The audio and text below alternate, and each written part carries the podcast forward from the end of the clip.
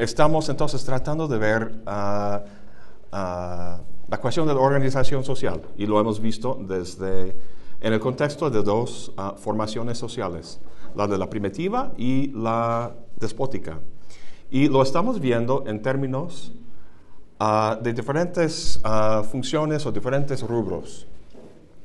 Dos muy generales y básicos es la cuestión del poder y economía. ¿no? Vimos en este, en este eh, cuadro, en esa retícula, ¿no? que algunos este, tienen los este, dos componentes y uno sí uno no, etc.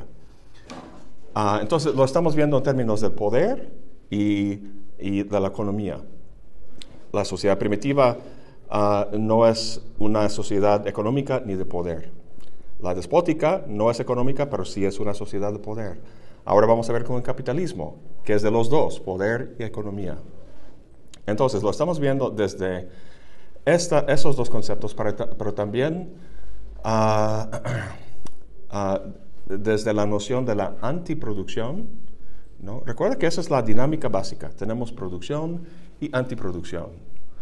Si no hubiera antiproducción, no habría estructura. La sociedad no tendría Ah, no sería reconocible como distinto de, otro tipo de sociedad. Entonces, la, ah, lo vemos desde el, hemos visto entonces la, el mecanismo de antiproducción en la sociedad primitiva y la despótica.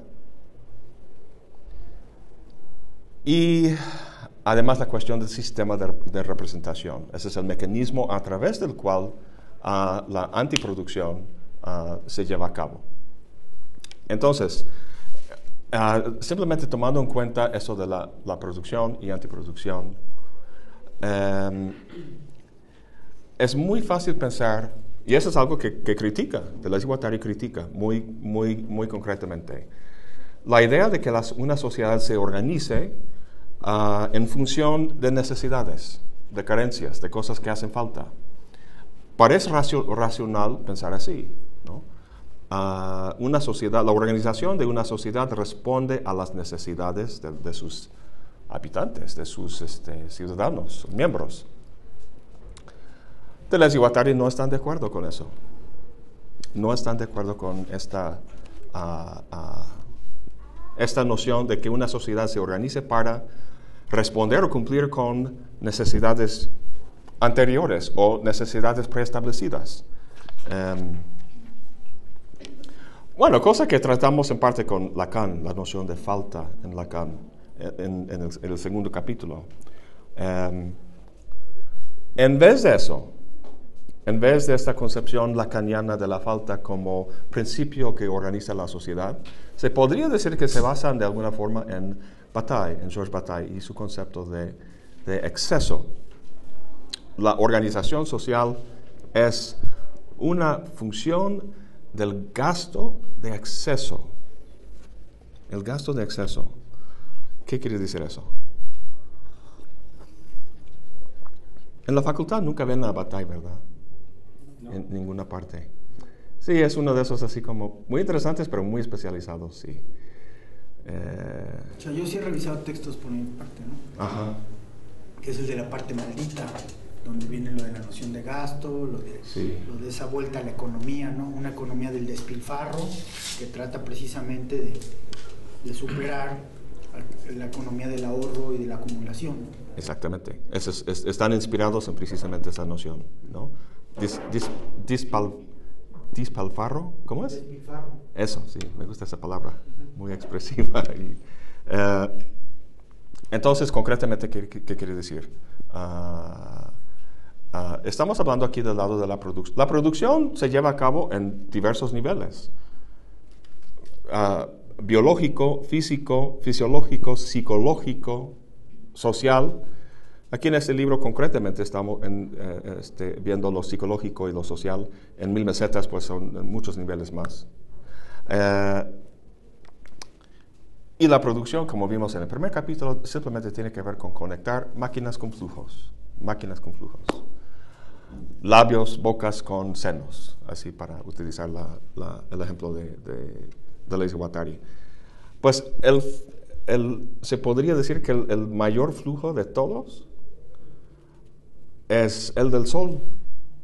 O sea, simplemente pensando en, nosotros como, pues, como planeta, como la civilización de ese momento ah, ah, occidental,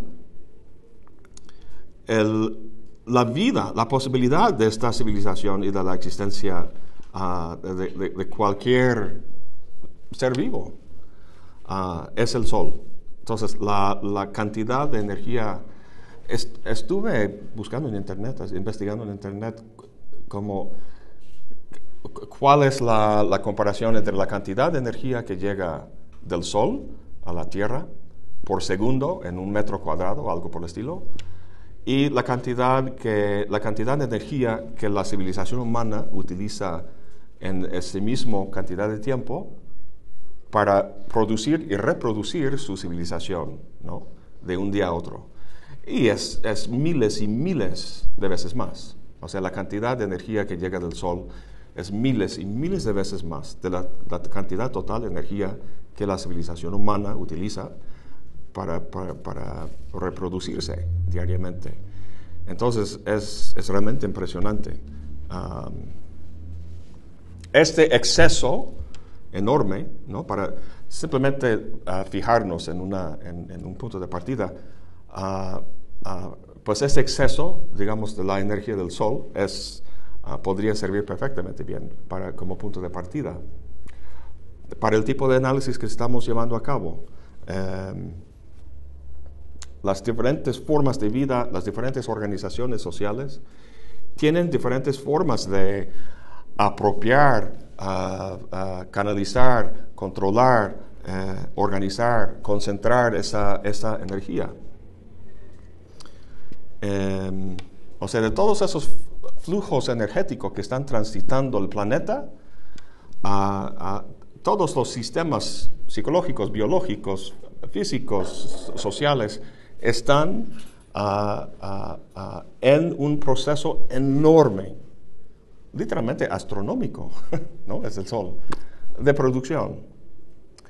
Ah, entonces, para Deleuze y Guattari, ese es el punto de partida. Así tenemos que ver el, el, asunto. No desde un punto de vista inicial de carencia, de falta, sino de super o sobreabundancia. Sobreabundancia. O sea, el deseo, como vimos en el segundo capítulo, está organizado no en torno a una falta inicial o carencias, eh, sino,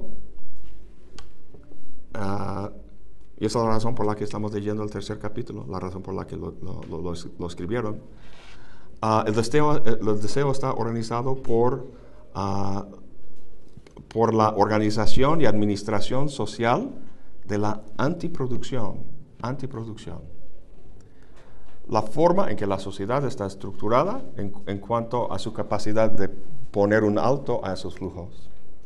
Ah, es lo que introduce la carencia y la falta ah, a nivel individual y social.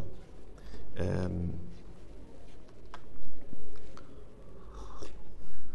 entonces, hasta ahora hemos visto dos formas en que esto se lleva a cabo, la primitiva y la despótica.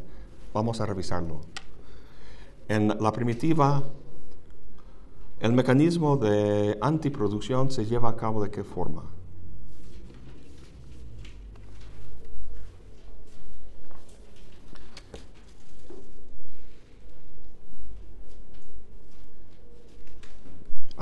antiproducción simple y sencillamente es el, ah, apropiación, explotación, eh, el control del flujo que se da en la, en producción. Entonces, es, algún proceso que lo limite, que lo controle, que lo canalice, que lo ponga en una forma determinada.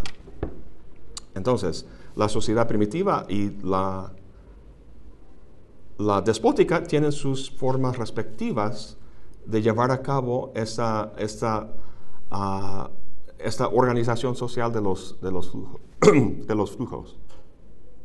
No sé si se acuerdan. principalmente, cuando estamos hablando de la sociedad primitiva, todo eso de las alianzas y filiaciones, ¿no? Tiene que ver con relaciones de parentesco. En la sociedad primitiva. ¿Cómo? De, los clanes, sí. Las. Eh, eh, ah, especialmente con, especialmente con las, las, alianzas que se hacen entre diferentes clanes y tribus. Eh, en la, ah, lo cual, o sea, un, un, ejemplo concreto que, que, hemos visto de eso.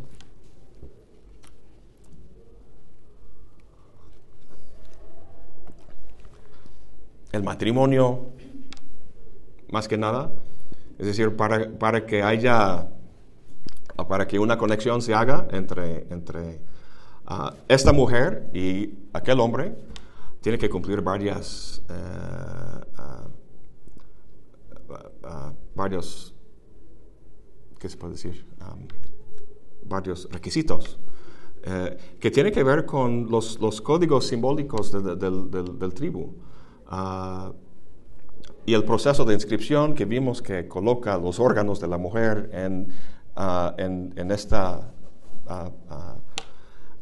en, en, el, literalmente en la tierra, ¿no? en el socius, que es la tierra.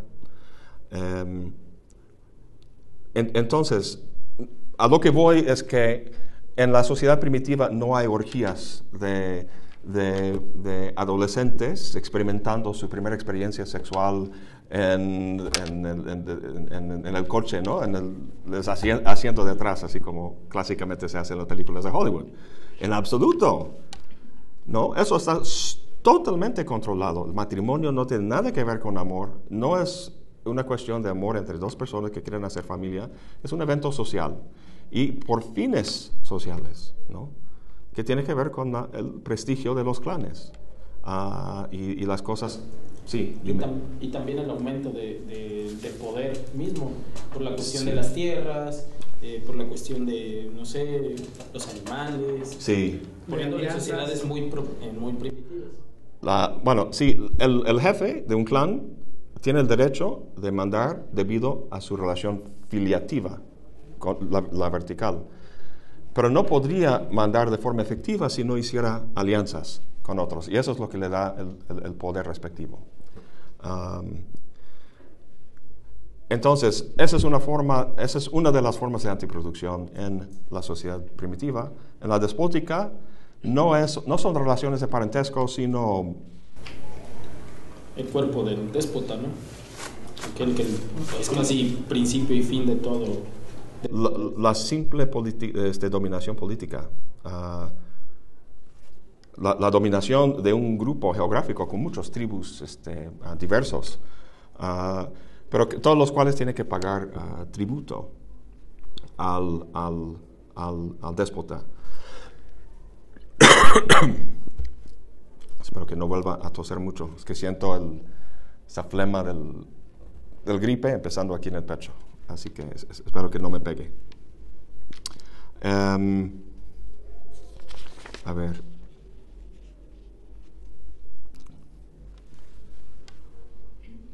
Uh, otro, otro de los mecanismos de la antiproducción es la cuestión de la deuda, de la deuda, que no hemos, uh, no hemos platicado mucho. Hemos visto que en la sociedad primitiva tenemos una, esta situación donde uh, es muy común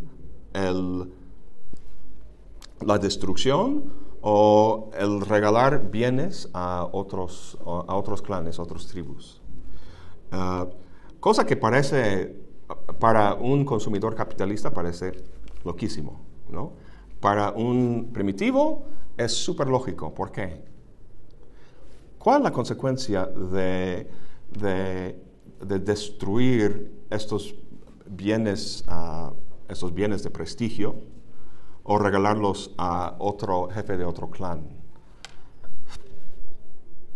¿Qué es lo que se genera?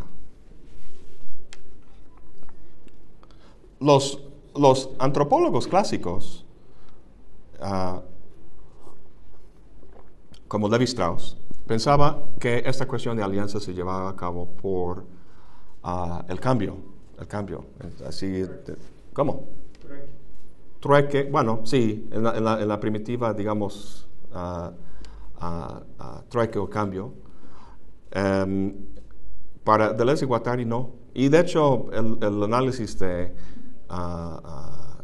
historias del, del dinero, mucha gente piensa que el cuento clásico del dinero, ah, y eso lo vamos a tratar este, ah, ah, más adelante cuando llegamos al, capitalismo. ¿De dónde viene el dinero? Pues Marx lo trata en el, primer volumen de, Capital, ¿no? que tenemos un flujo de mercancías eh, que empieza a circular y la cuestión es cómo cómo ah, se puede hacer este cambio de forma eficiente. Uh, pues tarde o temprano, a través de ese sistema de trueque, llegamos hasta de una vez así todo. Ah, em, en el proceso, para que se, haga de forma más eficiente, una de esas mercancías sale como una supermercancía, el dinero. Normalmente ha sido el, el oro, ¿no? Ay. Ah, eso es falso. Marx no tenía razón ah, ah, en eso. El dinero surge para pagar tributo a despotas. Eso está ya bien, muy bien documentado antropológicamente y de otros, de otros tipos de estudio. entonces, el, lo, que, lo, que, lo, que es lo que es determinativo para y en su análisis, eh, especialmente de esas eh, eh, sociedades, primitivas y las despóticas. Álvaro, sí. En el texto de Lipovetsky del lujo eterno, ahí él documenta perfectamente eso. Ah, sí, no sabía. él hace ahí un esbozo histórico sobre la cuestión del lujo, pero obviamente tiene que ver con el dinero. Y ahí es donde explica perfectamente esa parte sacra. ¿Cómo se llama el libro? El lujo eterno. El lujo eterno. está escrito por Lipovetsky, y por otra autora. Él, escribe la primera parte y... Desconocía ese libro que... Ahí, se puede rastrear muy bien. Órale, qué bueno que lo, que lo menciones. Ah, entonces, eh, porque la, la, Otra vez, estamos tratando de entender cómo uh, esas tres formas sociales y aquí estamos hablando de, tipos ideales, no estamos hablando nuevamente de cuestiones históricas. Ah, entonces, ¿por qué? ¿Qué es lo que da cuenta de, que esas tres tengan la organización que tienen? Un elemento importante para Deleuze y Guattari es la noción de la deuda, de la deuda. ¿Y, por qué? ¿Qué es lo que... Uh, ¿Cuál es la consecuencia de que haya una, una deuda? O sea, ese es un mecanismo de antiproducción. hay un compromiso y a través de ese compromiso hay una relación de dependencia. Si yo estoy endeudado, tanto monetariamente como moralmente, porque endeudarse no nada más en el sentido del dinero, y sobre todo si hablamos de sociedades primitivas, ¿no? Había ese endeudamiento hasta cierto punto moral, ¿no? Hay que recordar lo de las indulgencias en la Edad Media, ¿no? Sí. Había una deuda moral. Y e, entonces eso es lo que uh, uh, eso es lo que da uh, esa deuda que, como dices, moral con el otro, porque uno regaló bienes a, ese otro o incluso destruyó bienes. Eh, a, lo que, a, lo que Deleuze y Guattari van es, es, que en la sociedad primitiva ah, no puede haber acumulación o concentración de poder en ninguna parte, sino que tiene que ser difuso. Entonces, entonces hablan de obligaciones móviles de, de deuda que se descarga ah, y luego la otra persona, el otro clan estando en deuda, lo descarga y está constantemente moviéndose así. Uh, incluso si se destruyen los bienes, incluso las casas, eso exige que, la, que el clan, la, sociedad primitiva, todos sus miembros cooperen entre sí. para sobrevivir. Si no cooperan, no sobreviven. Entonces, esa cooperación es como pegamento social y es lo que hace que la, sociedad primitiva tenga su dinámica particular y que tenga su...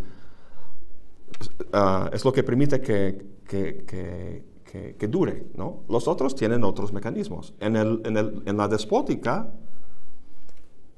en la despótica, la deuda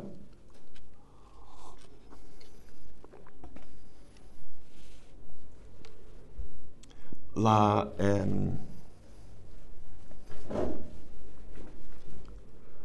cuando hablamos de antiproducción,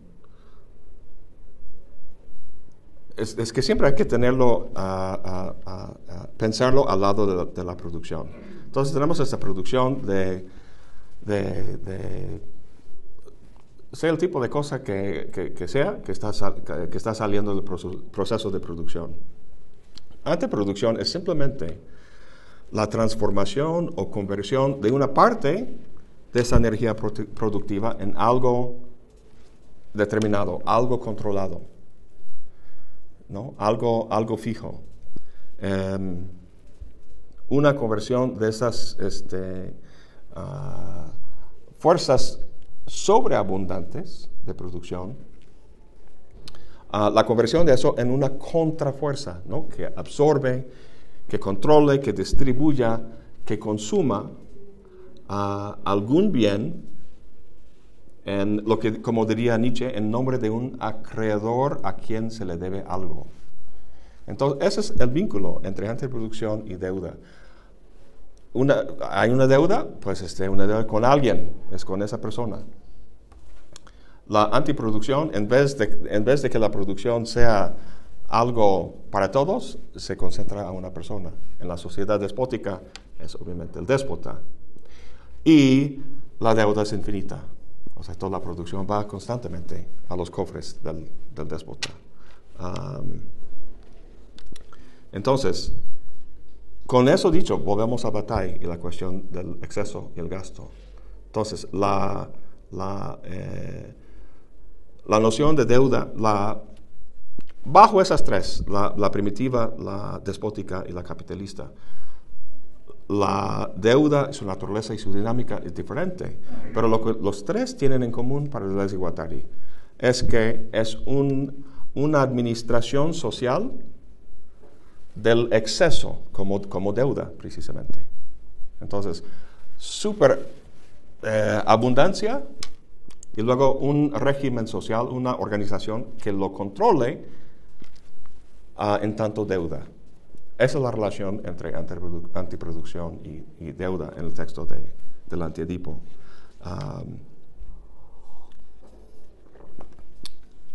y esos, y bueno, estamos viendo tres, entonces tenemos tres regímenes distintos ah, que, que, instauran o imponen ah, sistemas de, ¿cómo se dice?, postergación, ¿cómo es este? En inglés la palabra es deferral, to defer, diferir, o sea, postergar, ¿no? Regímenes de, de, de, postergar, de, postergar la satisfacción, ¿no? De separar el productor de, los frutos de su, uh, su producción.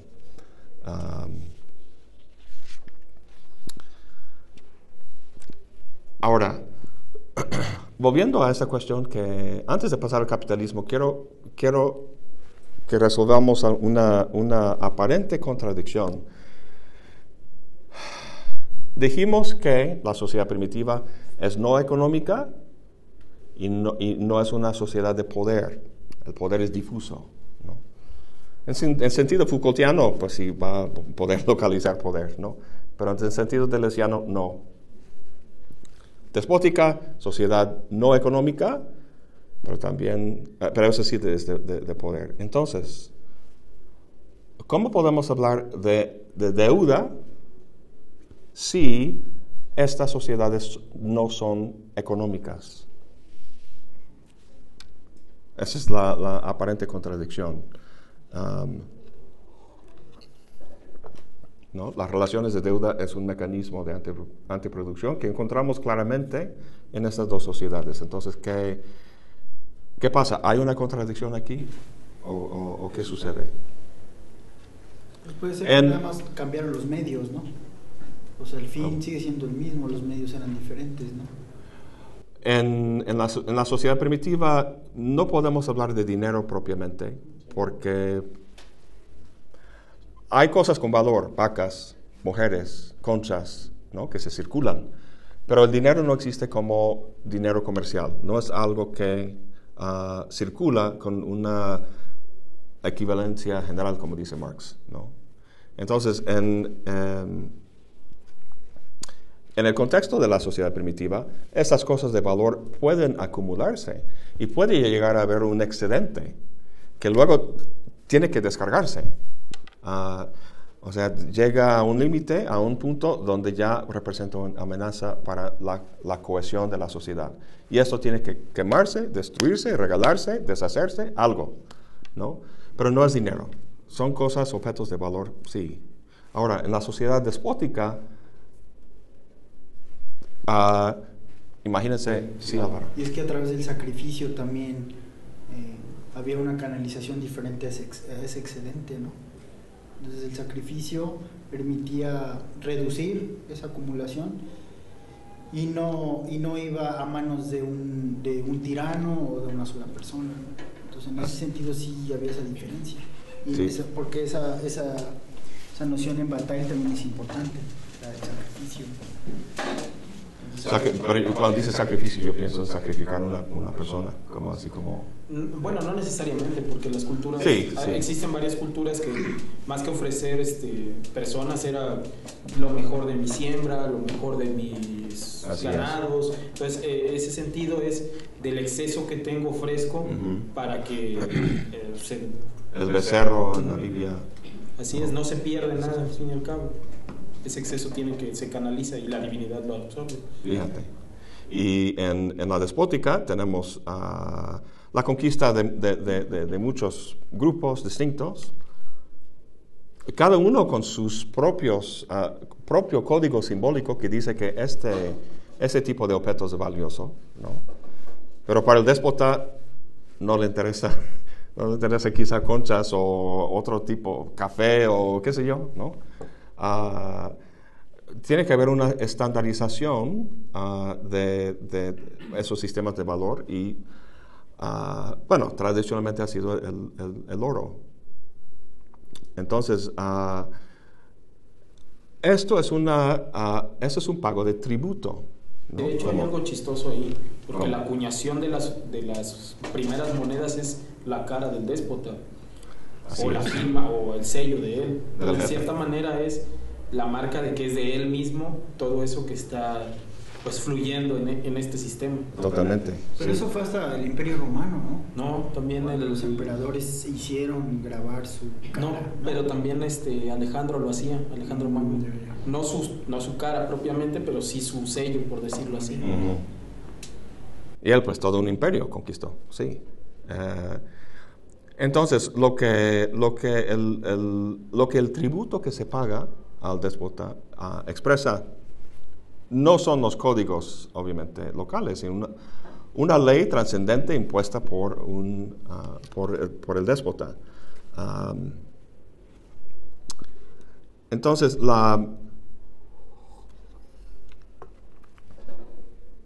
o quizá no tiene que ver con, este, con que en las sociedades primitivas y déspotas esa cuestión de la deuda tiene que ver también con una cuestión como de lo debido, del deber, o sea, que obedece a ciertas leyes de la conducta social de aquellas, este, de aquellas sociedades que no pensaban en ningún valor económico, pero es deber, o sea, es debido corresponder con el tributo, este, más allá de que tenga valor o sea deseado, ¿no? Pero es como mi correspondencia, mi obligación. Con tal de que el déspota pueda sacar algún provecho personal. Pues con, con tal de que me deje en paz, pues digo, si es el mero mero, pues digo, yo, yo correspondo con lo que la, la ley o, o, la lógica de esa sociedad me está impuesta y que quizá quienes están en ella no, no, no son conscientes de que pueda haber otra. Pero en ese sentido también el, el hecho de la idea del deber, o sea, lo estoy pensando en los dos sentidos de la misma palabra. Deber de obligación y deber de, de adeudar, eh, llevan ese sentido, porque al fin y al cabo la cuestión propia del, del, déspota es protegerte del otro. Tú le, tú le das tributo porque no él te va a proteger de que te venga un ataque y te roben a tu casa. Y en ese sentido, el deber que tú obtienes es el de pagarle para que te proteja de cierta manera, después de que te absorbió, obviamente. También no, no lo hizo de manera este, gratuita, pero sí, es una manera de eh, protegerte y entonces tú por eso tienes la deuda, le debes de dar algo. Y ahora el déspota te protege de, esa, de eso, aunque bueno, obviamente con... Pues, eh, es, una, es una forma de, o sea, hay, diferentes formas en que el tributo puede pagarse, pero a fin de cuentas la más eficiente es en una sola divisa, que sería el oro. Obviamente hay, hay leyes que hay que obedecer y todo eso para el orden, pero a fin de cuentas, cuando estamos hablando de deuda en términos económicos, la despótica, la sociedad despótica no es una sociedad económica porque el tributo tampoco es dinero en sentido comercial, no es algo que media entre, entre contratantes en una, en una cosa libre de, de, libre intercambio cosas por el estilo, sino que el tributo es un signo de, dominación política, simple y sencillamente, de la cabeza en la, en la moneda. ¿no? De hecho, eh, si lo vemos así, el déspota podía no solo exigirte oro, podía exigirte tus tierras o tus vacas o tus mujeres, pero no, no, o sea, no era un pago fijo. Podía llegar y te decía, dame una vaca o mañana te decía, dame todas tus mujeres, como pago. ¿ah? Mm. Y, y es, es, una deuda que nunca termina, Así es. es infinita. Eh, y como creo que les comenté la vez pasada, la razón por la que, eso es precisamente la razón por la que Ah, no sé si en México, pero en Estados Unidos sí es muy, sucede mucho, uh, luchas contra uh, los impuestos. Ahorita Donald Trump está este, prometiendo radicalmente cambiar, todavía va a existir impuestos, ¿no? pero hay, hay, muchos movimientos para, para acabar con el Hacienda, porque fue en algún momento instituido, ¿no? Para para, para este, pagar alguna guerra o qué sé yo. Ah, entonces hay gente que, de vez en cuando eso surge así periódicamente, que, movimientos que quieren acabar con los impuestos ah, y no tener, precisamente porque los impuestos son la versión actual ah, de ese dinero como tributo, un signo de dominación política. Y es por eso Ah, es por eso que critican o luchan contra los impuestos, pero no luchan contra el concepto de ganancia. Al fin de cuentas, los dos son formas de extraer valor de un individuo, de un súbdito, de una persona, de un trabajador. Luchamos contra esto de los impuestos, pero no luchamos contra esto de la ganancia.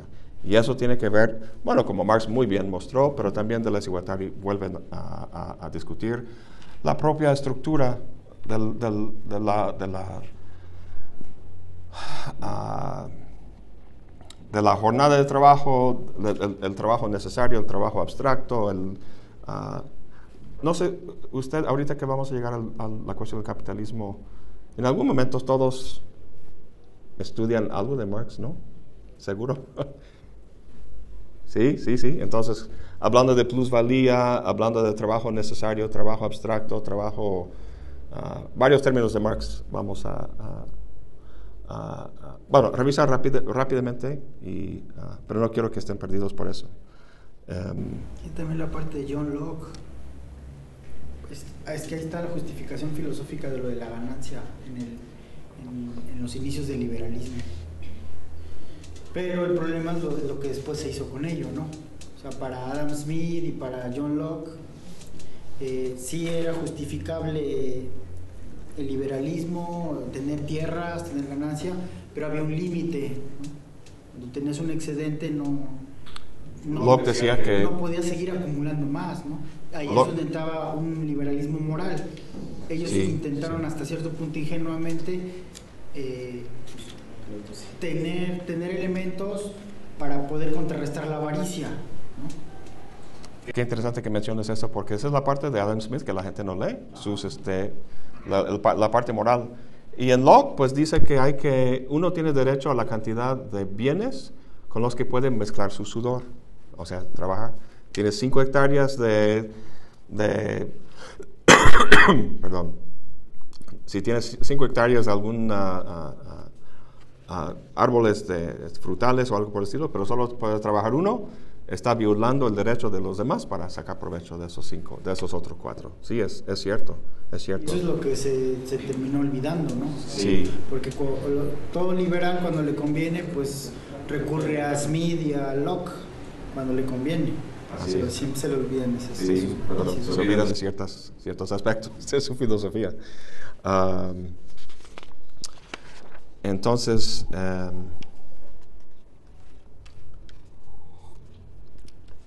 A ver, vamos al... ¿En qué parte empieza lo del capitalismo?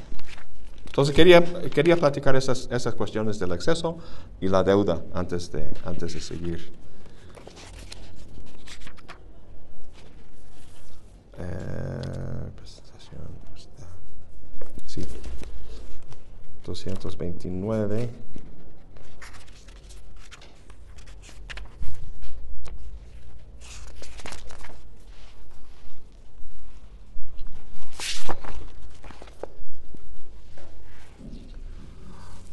Em, empieza la sección ah, aquí en, 229. Ah, el primer gran movimiento de desterritorialización, cuesta un poco decir esa palabra, desterritorialización, apareció con la sobrecodificación del Estado despótico. Pero todavía no era nada al lado ah, del otro gran movimiento, el que va a realizarse por descodificación de los flujos. Sin embargo, no bastan flujos descodificados para que el nuevo corte atraviese y transforme el socius, es decir, para que nazca el capitalismo. Ah, bueno, aquí esas palabras de desterritorialización y descodificación quería que recordáramos, no, recuerdo si platicamos un poco, la, descodificación. Uh, tiene mucho que ver con uh, Lukács y Weber, su noción de, racionalización, de... ¿Existe la palabra reificación? Reificación, cosificación, sí. Em, ah, como un proceso de transformar algo cualitativo en algo ah, cuantitativo. Em, Ustedes han escuchado la frase ah, de Marx, eh, todo lo sólido se desvanece en el aire. Esos conceptos de, desterritorialización, es, demasiado sílabas en esta palabra, ah, y descodificación van a tener que ver con este proceso que Marx analiza muy bien, de, la transformación de, cosas significativas eh, debido a una, valoración que viene de un código, de un tribu, de un, de un pueblo o algo por el estilo, y su transformación en algo ah, meramente cuantificable, algo abstracto que puede ser mucho más eficiente en un sistema de producción. Entonces, la descodificación tiene que ver con, con el proceso de, eh, Básicamente, básicamente lo que dice Marx acerca del valor de uso y valor de cambio. ¿no? El valor de uso es lo que encontramos en la sociedad primitiva. Las cosas tienen ah, ah, un, lugar y un uso ah, determinado por el código simbólico del tribu y eh, esto no es, esto no puede sustituir otro objeto en otro, otro, otro tribu, otro clan. Entonces, eh, en vez de valor de uso, valor de cambio. En vez de algo eh, cualitativo, algo cuantitativo. En vez de... Em, pues sí, básicamente algo significativo, algo calculable, algo, algo manejable de forma calculativa. Em, esto entonces es la noción de, descodificación en en, uh, del desiguatario. Viene, uh, encontramos huellas muy claras en, gente como Weber. Para ellos, ellos hablaban del desencantamiento del mundo, ¿no? Entonces, el mundo encantado era el mundo así como lleno de significado y cosas significativas. El mundo desencantado es el mundo de cosas llanas, abstractas, este, simplemente valor de cambio. Bien, uh, desterritorialización. ¿Hemos platicado de eso todavía o todavía no? Con Lacan, viene, viene de Lacan, y la, y, la, y la, noción en Lacan de que el, el manejo del, del, del, bebé sobre el tiempo por sus padres, eh, bueno, hablando de John Locke, es, es, que nace como básicamente como tabula rasa, pero Freud dice uh, polimórficamente perverso, o sea, todo su cuerpo es una zona erógena y con el manejo uh, de los padres van territorializando el cuerpo del niño, de modo que hay, de modo que haya ciertas zonas más sensibles o susceptibles de, carga erótica, sexual, placentera en general. ¿no? Entonces, el, nivel psicológico, el proceso de, territorialización es liberando un instinto, una pulsión de, cierta satisfacción determinada y, haciéndolo más, es como haciendo un nuevo mapa del cuerpo, básicamente. En el nivel político, la desterritorialización ah, tiene que ver con, básicamente con el proceso histórico de la expropiación que comenta Marx, que sucede en Inglaterra en el siglo, siglo ¿qué? ¿16? Álvaro? ¿17? 16 más o menos. Ustedes saben eso, de que los, uh, ese proceso histórico de la expropiación, uh, los, entre la realeza y, los reyes hubo siempre peleas y rivalidades y conflictos.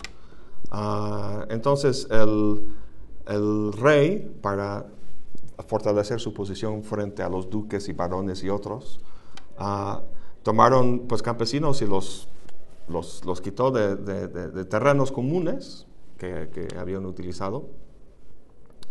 Ah, y los duques ah, empezaron a hacer lo mismo y ponían pues borregos en esos terrenos. Y los borregos porque estaba empezando apenas la revolución industrial y la lana pues la lana traía mucha lana, ¿no? Obviamente. Entonces, eso fue el primer, la primera gran desterritorialización política en Occidente en la historia moderna, arrojando miles y miles y miles de, campesinos a, a, la, pues, ¿a dónde iban? Pues a las ciudades, ¿no? Y todavía, todavía la revolución industrial no estaba en su auge, entonces había muchos desempleados, muchas leyes draconianas para mantener a esas personas en su lugar. Ah, y eso para, para Marx es la condición, la condición necesaria para que haya personas que vendan su, su trabajo en el mercado. ¿no? El, el proceso de convertir al trabajo humano en una mercancía tiene como condición previa este proceso de expropiación o lo que en este libro llaman desterritorialización. Entonces, a, eso se, tanto el registro político como psicológico, a eso, a eso se refiere, salud. Eh,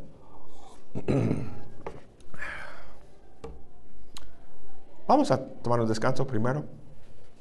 Ah, quiero descansar un poco la voz antes de empezar con el el capitalismo y ver cómo se distingue de la primitiva y la despótica.